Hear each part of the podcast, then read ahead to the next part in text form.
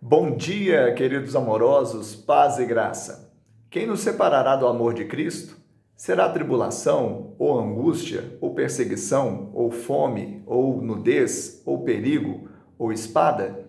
Romanos 8:35. É interessante as retóricas de Paulo. Primeiro ele pergunta: quem intentará acusação contra os eleitos de Deus?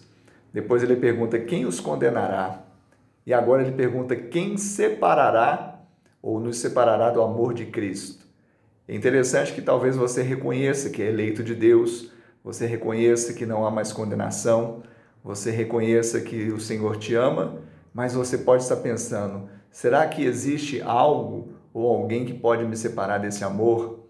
E aí Paulo termina: nada pode nos separar do amor de Deus que está em Cristo Jesus que você tenha essa certeza, porque Ele te amou com amor eterno, com benignidade, Ele tem te atraído e Ele te ama para sempre. Que Deus te abençoe e te dê um final de semana abençoado no nome de Jesus.